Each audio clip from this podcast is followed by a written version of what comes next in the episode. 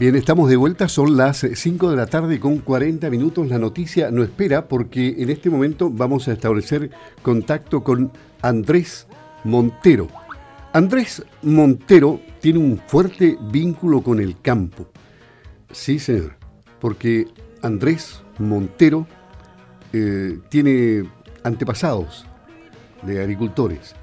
También es columnista, escribe bastante bien y, lo vamos a, saludar inmediatamente porque, por ejemplo, él ha escrito en estos días grises para Chile, la agricultura y los agricultores son importantísimos. Yo diría, los agricultores, cambiando el, dicho original, siempre caminan en contra del viento ¿eh? y, están frente a todas las adversidades con mucha entereza y saliendo adelante pese a todo lo que les pasa. Hay eventualidades que son meteorológicas, en fin, de todo tipo.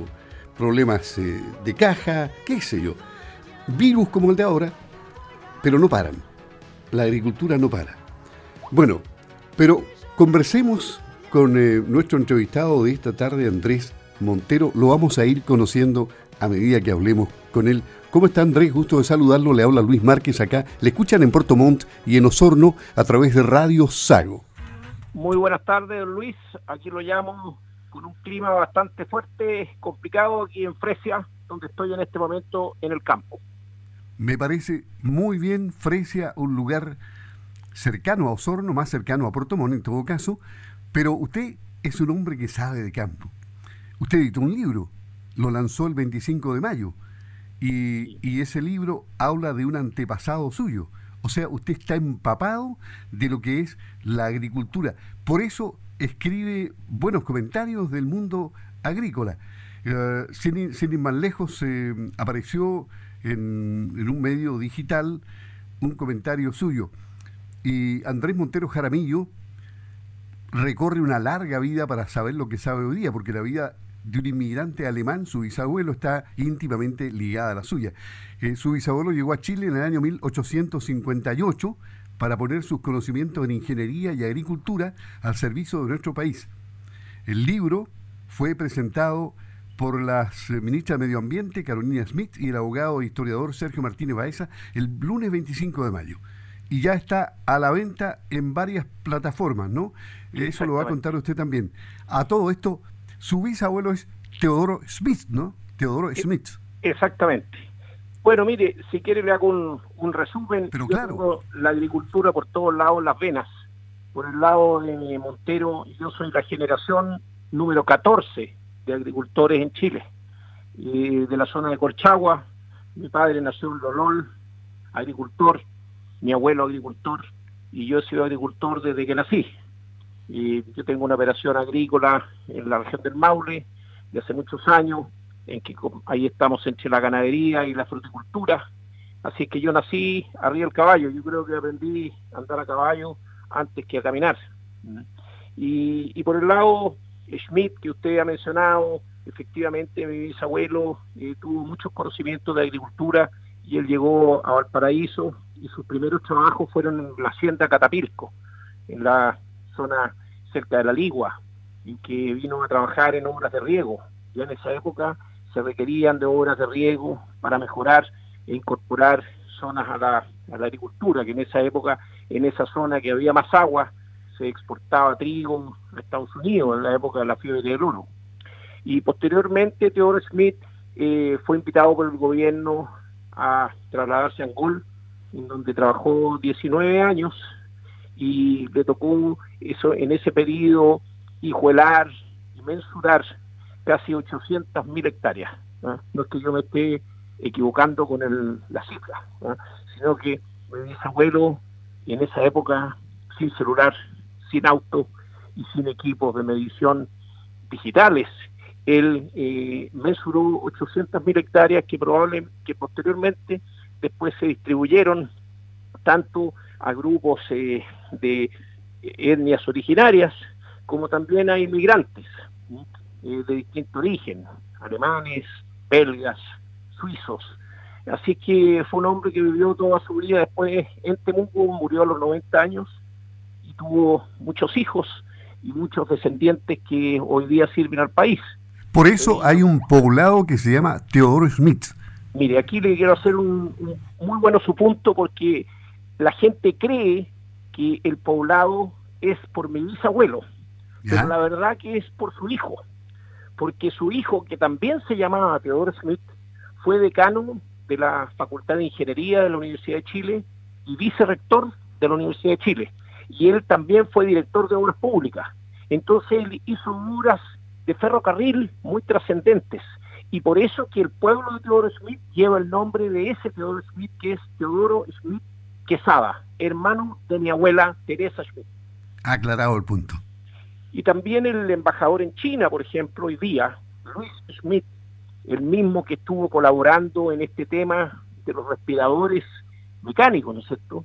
Eh, él también es descendiente de Teodoro Smith y el embajador en Brasil, Fernando Smith, también. Y la ministra de Medio Ambiente, ella ya es tataranieta de Teodoro Smith. Interesante, interesante. Usted escribió una columna en el Libro y donde habla de lo difícil pero lo apasionante que es ser agricultor. Ya lo decía yo, donde se tiene que luchar en contra del viento.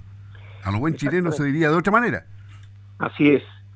Mire, lo que pasa que a mí lo que me llevó a escribir este artículo es un poco tratar de influir sobre los parlamentarios, sobre los alcaldes, los concejales, eh, los ministros, los políticos en general, que viven eh, muchas veces en grandes ciudades, viven en Santiago o en grandes ciudades no conocen lo que significa ser agricultor.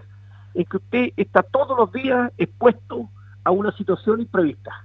Por ejemplo, para que usted me, entienda, don Luis, usted no me va a creer, hace tres días a mí se me murieron tres novillos. Yo iba a vender novillos mañana y se me murieron tres novillos porque se desbarrancaron en un lugar que era impensado que podrían acceder y se murieron los tres novillos. Entonces usted en su negocio, si tenía, no sé, 30 novillos, ya tiene tres novillos menos, o sea, el negocio ya no resultó. Y eso en la zona central de la sequía. Después tenemos los temas de los robos, el abigeato, los robos de madera, los problemas que tienen los agricultores para acceder a los créditos. Entonces es una actividad muy dura, muy difícil. Yo me refiero a todo ese agricultor de nuestra región, de los lagos, muchos eh, descendientes de alemanes, pero también chilenos, muchos chilotes, muchos chilenos de muchas generaciones, que tienen problemas para hacer rentable su predio, porque es un negocio estrecho y difícil. Claro. Eso lo, lo, apreciamos quienes estamos más vinculados al campo y, lo, lo, sabemos, pero desde afuera el, la gente de pueblo muchas veces tiene una visión errada de lo que es el agricultor. No todo es ganancia. Claro, porque a veces piensan que porque un agricultor va en una camioneta, el tipo es rico, y resulta que la camioneta la debe. También usted ha visto lo difícil que es atraer gente a trabajar al campo. La gente le gusta irse a vivir a la ciudad. Y usted ha visto en, los alrededores de Santiago, en Puente Alto, en Cerro Navia, el bosque, lo mismo en las poblaciones la, aledañas a Puerto Montt, la gente prefiere irse a vivir a veces hacinado en unos, en unos lugares muy estrechos en vez de, irse al campo, que muchas veces está lleno de casas abandonadas. Y además en las zonas rurales hoy día ya los caminos son mejores, hay celular, hay energía eléctrica, hay muchas cosas que antes no había. Entonces, tenemos que buscar una manera de encantar a la juventud, porque yo veo en la zona mía muchos señores mayores ya que se van al pueblo y venden porque no tienen a quién dejar a cargo el campo. Se fija, entonces eso es, malo para la soberanía del país, es malo para, malo para ser patria, y no es conveniente. Entonces la, la agricultura tenemos que cuidarla, tenemos que defenderla. Me, me, parece, me parece que usted lo tiene claro, con toda esa ascendencia de, de agricultores en el pasado, claro que sí tiene clarito y nunca va a cambiar de rubro. O sea, usted va a quedarse en el campo. ¿Y tiene en qué parte de la zona central exactamente, más allá de Linares? En Longaví. Longaví. Yo me movilizo en, ambos lugares. Eh, en Longaví estamos con una sequía tremenda. Eh, yo le digo que nunca los embalses habían estado en el nivel en que están. eh, los canales de riego no están, y ahora estamos con este tema de, la expropiación de los derechos de agua, porque resulta que los agricultores tienen derechos de agua en la zona central que los compraron. Cuando usted compraba un campo, tenía que comprar los derechos de agua, no es que se lo hubieran regalado. Y además hay una infraestructura de canales que en esta zona más de los lagos es menos relevante que lo que es la zona de la sexta, la séptima, la quinta. Son miles de kilómetros de canales de riego que los mismos agricultores cuidan y distribuyen el agua. O sea que usted tendrá clarísimo lo que pasó con la laguna del Maule. Por supuesto, ahí hay un problema súper complicado que yo tengo, yo soy, estoy en los gremios, y ahí hay un tema con las eléctricas muy complicado, porque antiguamente las eléctricas no eran dueñas del agua y resulta que ahora también tienen derechos y, muchas veces tienen tanto poder que usted vaya a competir contra una gran eléctrica en un, en un juicio, y cómo lo hace un agricultor pequeño o una asociación de canalistas que no tiene los recursos y la capacidad. Entonces ahí hay un tema que el agua en la agricultura es clave y ahora lo vemos pero ahí tenían derechos sobre las sobrancias y sacaron más allá de las sobrancias. ¿Qué claro, Claro, porque ahí empiezan acuerdos, negociaciones con la autoridad, en que eh, empiezan ya a jugar temas políticos, de que la de que la población no se puede quedar sin energía, ¿se fija? Pero resulta que hoy día hay una cantidad de posibilidades de generar energía a precio mucho más bajo, eh, ya sea energía solar, que antiguamente era cara, pero cada vez más barata la energía eólica y, energía no contaminante.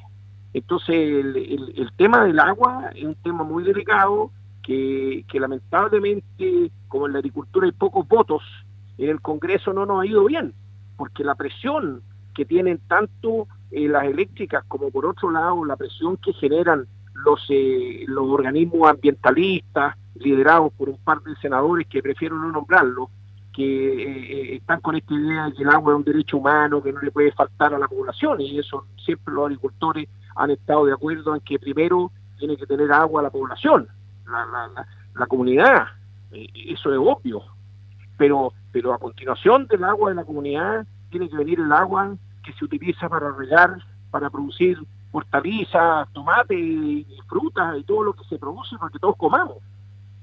Bien, y finalmente, estamos conversando con Andrés Montero Jaramillo, agricultor de tomo y lomo. ¿Cómo ve el futuro con esta pandemia que ha azotado al mundo? Mire, yo creo que estamos atravesando por un momento muy complicado de la humanidad.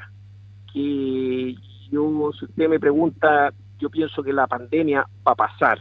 ¿No es cierto? En, en Europa está pasando, en España, en Francia, de a poco ya se va retornando a la normalidad y nosotros nos demoraremos un poco más porque aquí esto empezó más tarde.